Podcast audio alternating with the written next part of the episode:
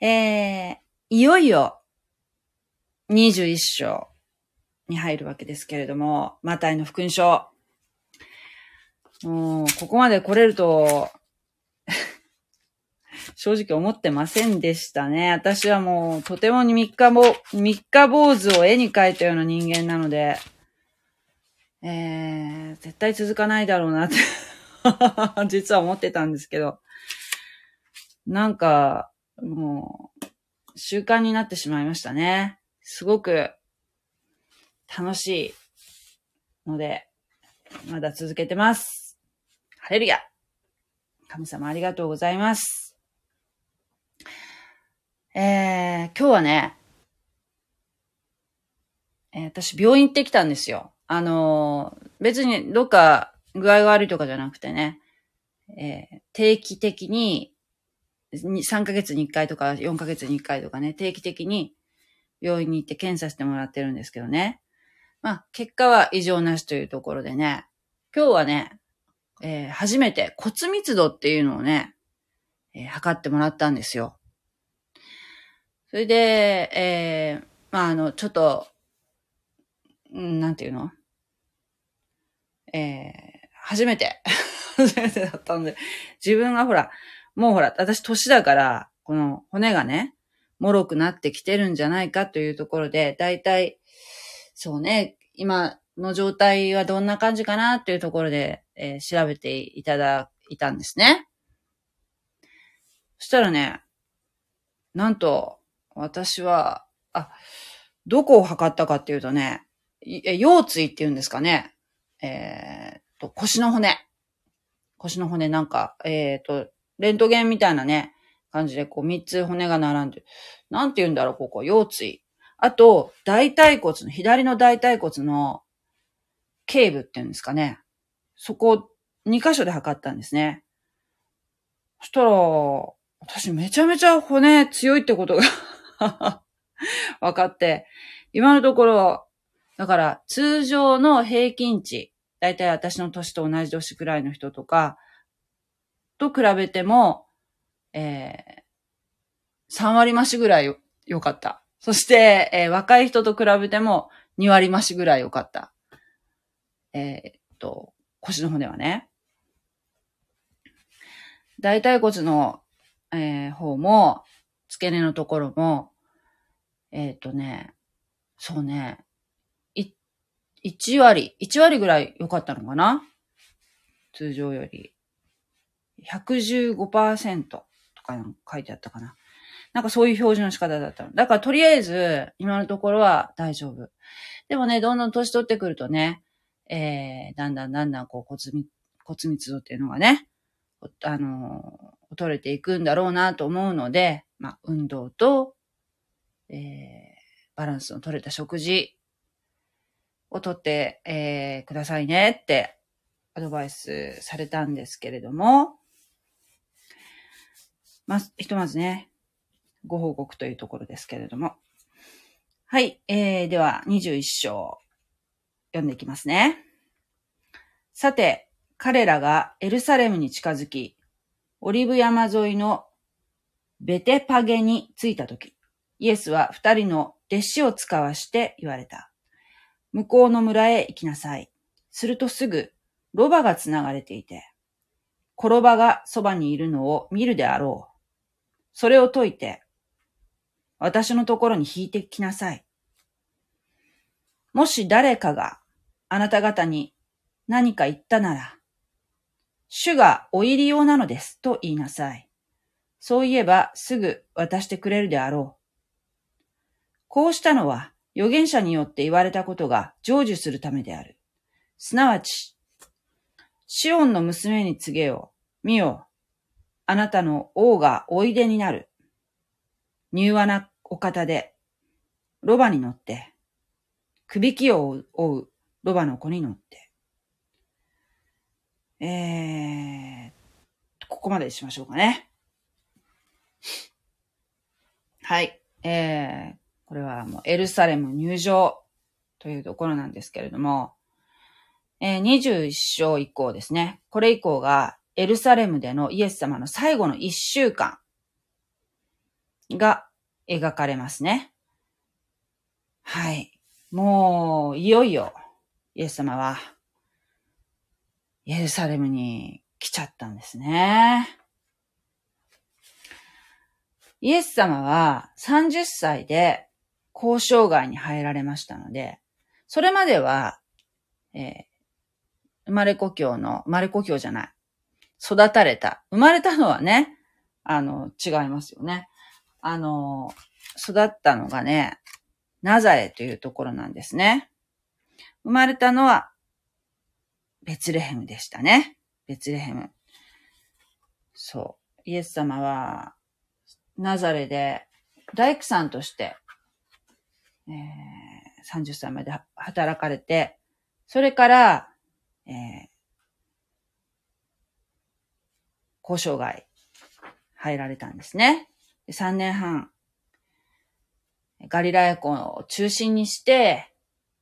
各地をね、えー、早足で、おそらくもう急ぎ足で、バタバタバタバタと移動されたと思うんですけれども、えー、みんなにね、えー、神の国運動を告げ、えー、告げて回られたんですね。宣教して回られたんですね。ところが、当時の、えー、ユダヤ教の宗教指導者たちによってね、イエス様はメシアとは認められず、イエス様の行った奇跡はみんな、えー、悪魔から来たものだと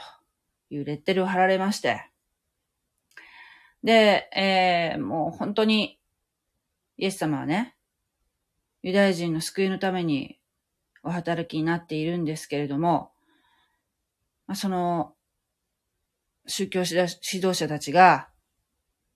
イエス様をね、メシアと認めなかったことで、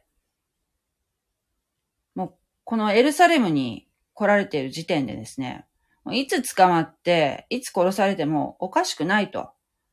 いう状況ではあるんですよ。でも、イエス様は神様のタイムテーブルにのっとって、えー、移動されてますのでね。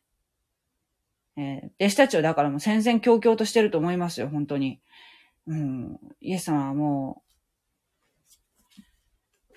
どうしちゃったんだろうっていうね。なんか殺されに行ってるようなもんじゃないかと。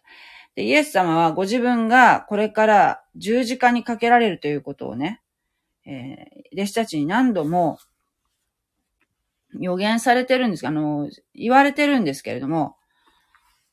えー、弟子たちは、イエス様は死ぬっていう、えー、ことをですね、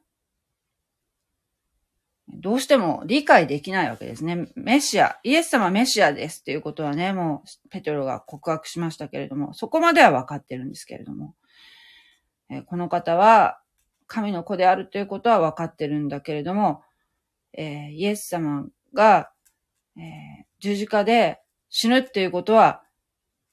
言ってるけど何かの例えかなぐらいな感じで全く分かってないんですね。でもすぐイエス様が治められる千年王国が、メシアが来たら千年王国が始まるってユダヤ人は思ってますから、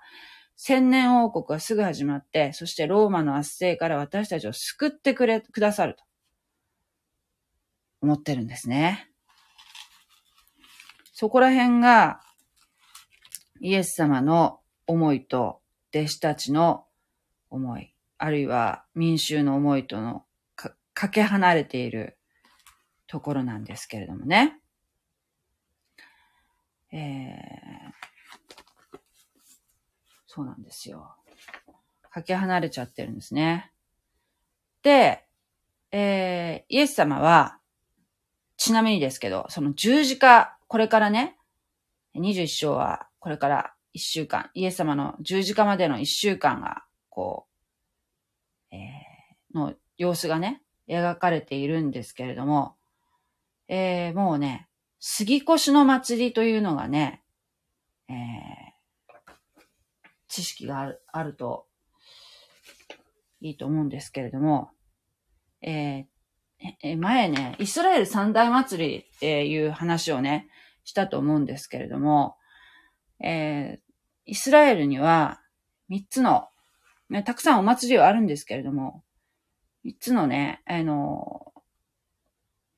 お祭りがあって、その杉越の祭りっていうのはとても大事なお祭りなんですね。それで、イスラエルの男子は、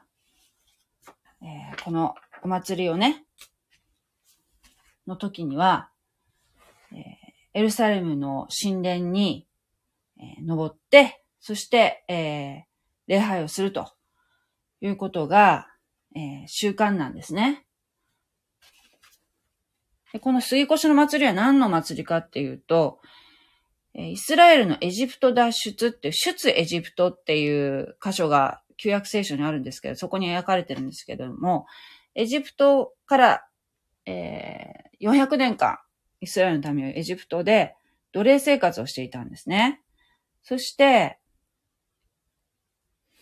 えー、そこからモーセという方が神様によって建てられて、モーセ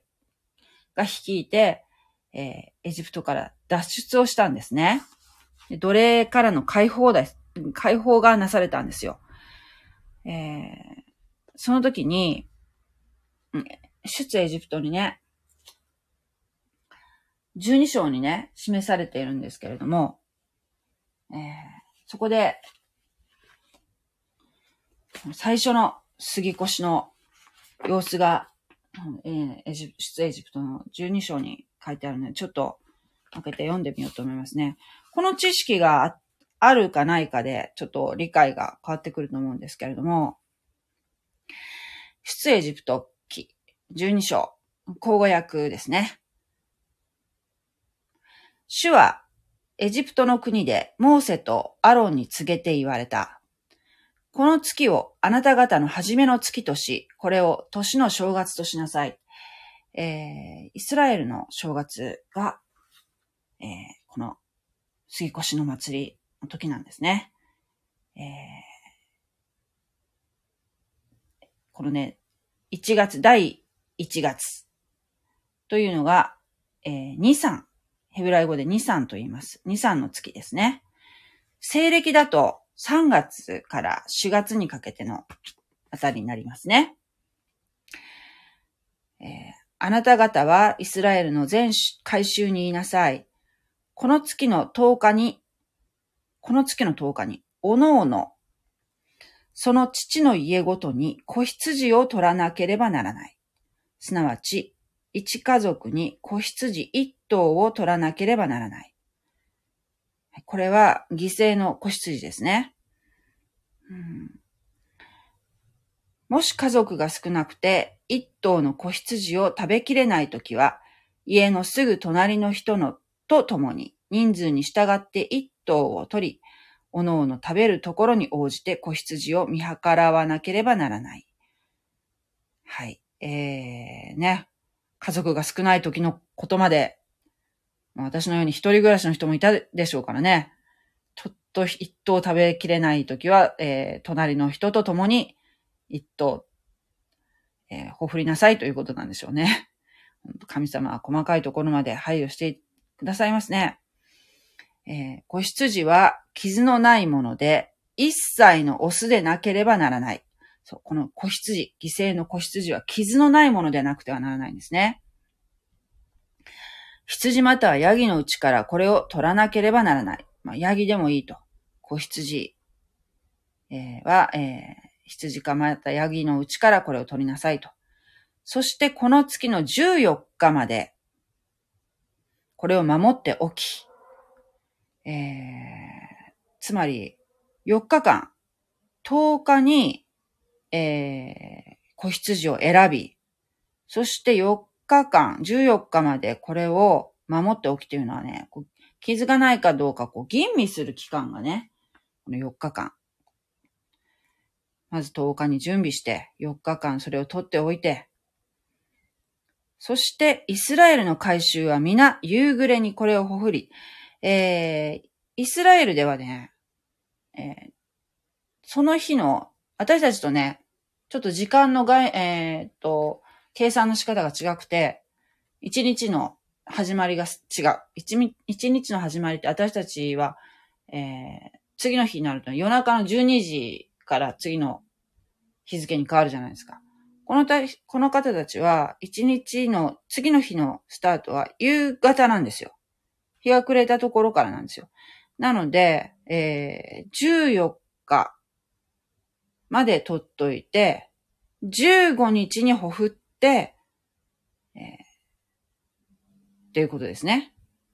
というふうに考えるのかな。で、その地を取り、子羊を食する家の入り口の二つの柱と鴨居にそれを塗らなければならないと。えー、そしてこのね、この時、この最初の杉越の祭り、なぜ杉越というのかっていうと、えー、エジプトに災いを、えー、神様が、えー、起こされたんですね。そのエジプトからイスラエルの民を、えー、手放したくないわけですね、エジプトの王は。なので、まあ、その心が堅くなになっていて、えー、そのためにその、エジプトの、エジプトからイスラエルの民を、もし、えー、解放しないのなら、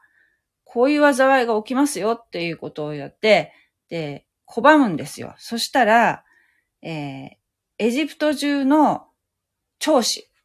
もう人間もそうだし、家畜もそうなんだけど、全部すべての最初の子供を神様が撃つと。殺すと、えー、いう災いがあったんですね。で、そのままだと、イスラエルのための長子も、えー、ウイゴも死んじゃうじゃないですか。その災いが、ワインの影響を受けてね。で、そうならないように、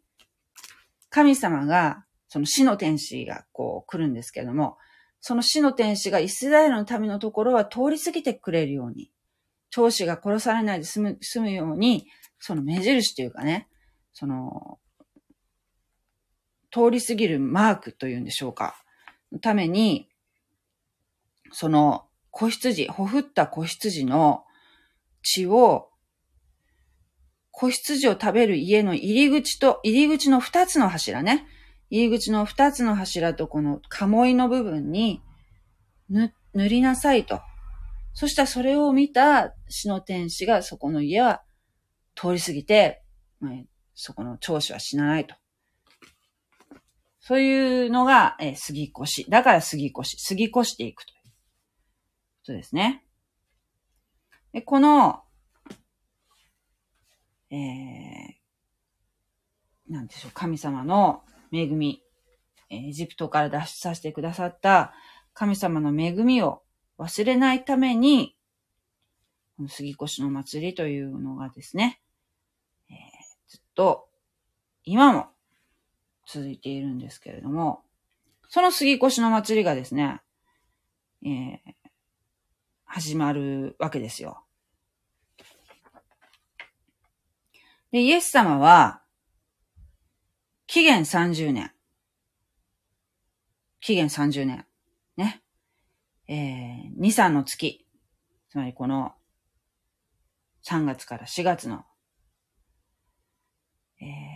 ー、えっ、ー、と、ヘブライ、ヘブライ語で2、3の月ですね。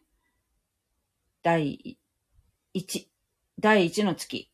の10日、日曜日にエルサレムに入場されました。えー、ちなみに、今年の4月の10日が、確か、えー、っと、その日じゃないかな。今年の、このイエス様がね、エルサベエルサレムに入場された日にあたるのが、今年は4月の10日になってると思うんですよね。はい。そして、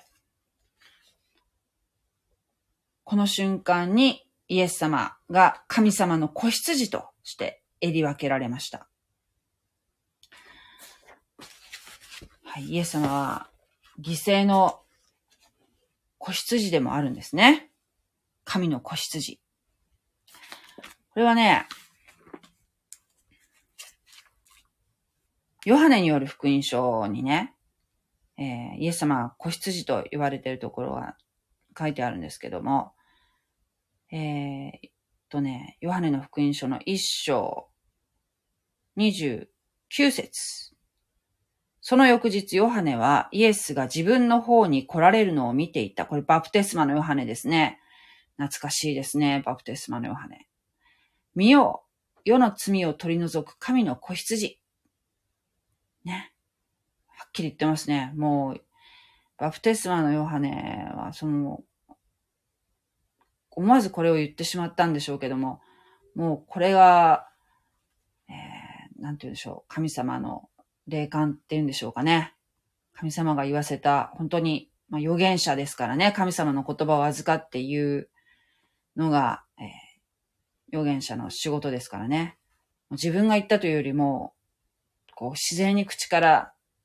出てきたとしか思えませんね。イエス様を見たときに思わず言ってしまった言葉、見よ、世の罪を取り除く神の子羊。そうです。イエス様は世の罪を取り除くために十字架にかかられたんですね。ということで、えー、弟子たちや、えー、ずっとついてきた群衆たち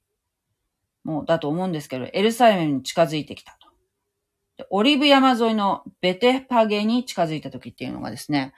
ちょっと私のこのピンボケの写真で見てわかるかな。えー、っとね、エルサレムがありますけれども、その手前にオリーブ山があり、そのまた隣に ベテパゲっていうと、ちょっとなんかピンボケすぎてわかりませんけど、イエス様はね、えー、エルサレムに来られる前に、ベタニアというところに滞在されてたんですね。で、そこからですね、ベベタニアからベテハゲに行って、それからオリーブ山に行って、えー、エルサレムに入場という形になるんだそうです。でね、ちょっと、なんていうの、口で説明するのは難しいんですけど、エルサレムっていうところはね、えー、実はね、結構高いとこ、標高の高いところにある町で、視界っていうのはものすごく海抜から低いところにあるんですね。だからこう、坂を登るようなや形でエルサレムの方に向かっていかれたのかな？という気がするんですけれども、うん、なんかね、その、イスラエルの断面図みたいのがあって、それを見ると、えー、まあその視界とかがもう本当に、なんでしょうね。海抜、えー、何メートルなんだろう。もう、うん、だいぶ低いんですよね。で、そうですね。エルサレムの手前がオリーブ山ですよ。でエリコ、エリコから、エリコからベタニアに行って、ベタニアからベテハゲに行って、ベテハ、ベテハゲからオリーブ山で、エルサレム入場っていう感じですかね。で、ベタニアとエルサレムは、そんなに遠くなくて、もう、なんでしょう。日帰り、全然日帰りできる距離なんだそうです。うん。ベタニアにはあの、イエス様と仲良しの兄弟が住んでましたよね。えー、マリアとそのお姉さんのマルタ。そして、男の兄弟、兄なのか弟なのかわかりませんけれども、えー、あの人なんていう名前だっけ？イエス様に蘇生されたラザロ。そう、ラザロ。この三人の兄弟がベタニアにはいたま、いましたので、そこに、そこを拠点にね、エルサレムに、えー、行ったり来たりされてたんでしょうね。えー、そして、そのベベテパゲに着いた時イエス様はね、二人の弟子を使わして言われた。向こうの村へ行きなさい。するとすぐロバが繋がれていて、転ばがそばにいるのを見るであろう。それを解いて、私のところに引いてきなさい。なんか変なことおっしゃってますよね。ロバ連れてきなさいと。転ば。多分お母さんロバと転ばがいますから、そのうちの転ばを連れてきなさいとおっしゃってるんだと思うんですね。ちょっとね、あの、マタイの福音書はね、どっちの母ロバの方なのか転ばの方なのかっていうのはちょっと微妙に、えー、はっきりとはわからないような書き方ですけれども、私はまあ、これで、これで見てもまあ転ばだろうなと思うんですけども、他の福音書を見たら、もっと詳しく書いてあって、えー、例えばね、マルコ。マルコの福音書だと、えー、っと、マルコだとどこに書いてあるかな？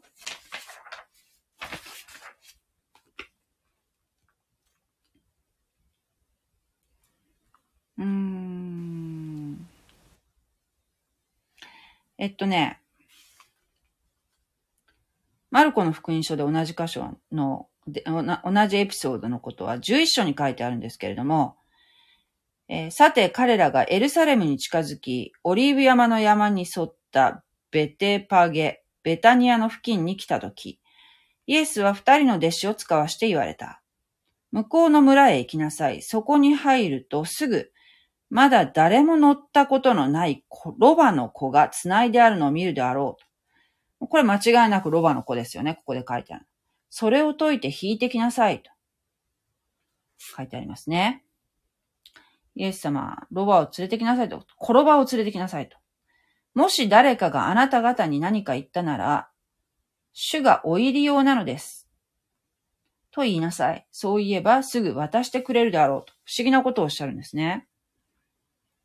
もしかしたらね、ユダヤ人は、ロバ、メシアとこう来たら、あ、あそこだろうあの箇所を言ってるんだなって、ピンとくすぐ来るのかもしれない。私たち日本人が何の知識もなくて、ここ見るとなんでロバなのかなって。だって、ロバって大体お、何、大人のロバだって、そんなに大きくないし、ましてここで言ってるのは転ばですよね。転ばなんて、でね、ロバってね、大体ね、その、まあ、荷物の運搬とかに使われたりしますよね。で、しかも、小さいロバってなると、人を乗せたことのないロバって書いてありますよね、マルコの方には。人を乗せたことのないロバにいきなり乗るって普通ありえないそうなんですよ。乗せないんだって。ちゃんとやっぱりね、うん、人に、人を乗せて、訓練されて、やっと人を乗せることがロバーできるようになるのに、えー、全くその人を乗せた経験のないロバーを連れてきなさいとおっしゃってるわけですから、あ普通に考えたらありえないんですけれども、えー、主がお言いようなのですと、もし、えー、いや、なんでですか、うん、ちょっと今から使うんですよとか言われても、主がお入り用なのですと言えばすぐ渡してくれると、イエス様は、えー、断言されてるわけですよ。ね主がお入り用なのです。ねでこうしたのは預言者によって言われたことが成就するためである。書いてあるんですね。すなわち、シオンの娘に告げよう。見よ、あなたの王がおいでになる。柔和な方で、ロバに乗って、首輝を追うロバの子に乗って、これは、ゼカリア書というね、旧約聖書の予言の成就のためにイエス様はわざわざロバに乗るということなんですけれども、ちゃんと予言されてるわけですよ。ね何百年も前に書かれた、イエス様が来られる前に書かれたゼカリア書というね、予言書にね、えー、9章、9節読みますね。シオンの娘を大いに喜べ。エルサレムの娘を呼ばわれ。見よ、あなたの王はあなたのところに来る。彼は義なるものであって勝利を得、柔和であってロバに乗ると。すば、すなわち、ロバの子である子馬に乗ると。書いてありますよね。この予言が、この時、成就するためにイエス様は転ばを所望されてるわけですよ。転ばなんてもまたいでも、ひょっとしたら足がついちゃうかもしれないですよね。で、すごく不安定だと思うんだけど、えー、大丈夫なのかな普通思いますよね。でもね、ロバっていう、ロバに乗る人っていうのは、えー、どういう方だったかというと、これは、えー、平和の人、商人、あるいは祭司などのための乗り物であって、例えばこれがラクダであるとか、馬であると、これはどっちかっていうとラクダとか馬っていうのは戦争に使ったりする乗り物として用いられるそうなんですね。けど、例えば、祭司とか、あるいは高貴な人とか、そういう、えー、戦をするような人たちじゃない方というのは、日常でロバに乗ってらしたそうなんですね。で、イエス様は、この、ゼカリア書、ところでね、えー、わかるように、柔和であって、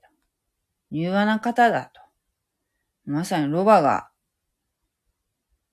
えー、乗る方にふさわしい方。しかも、ただのロバじゃ、ロバではなく、転ばですよ。ね。ロバの子。これで、えー、イエス様がね、ま、メシアであるということがここでも示されているわけですね。予言の成就というところで。で、主がお入り用なのです。主はね、えー、神様は今も私たちを必要とされています。神様が、えー、の飯があった時に、神様が、来なさいと。お前が必要なんだと言われた時に、すぐ、えー、後でとかじゃなくて、そのうちじゃなくて、今、今すぐ応じられるものでありたいなと、常々、えー、祈っていますね。クリスチャンは。そして、どうぞ用いてくださいと。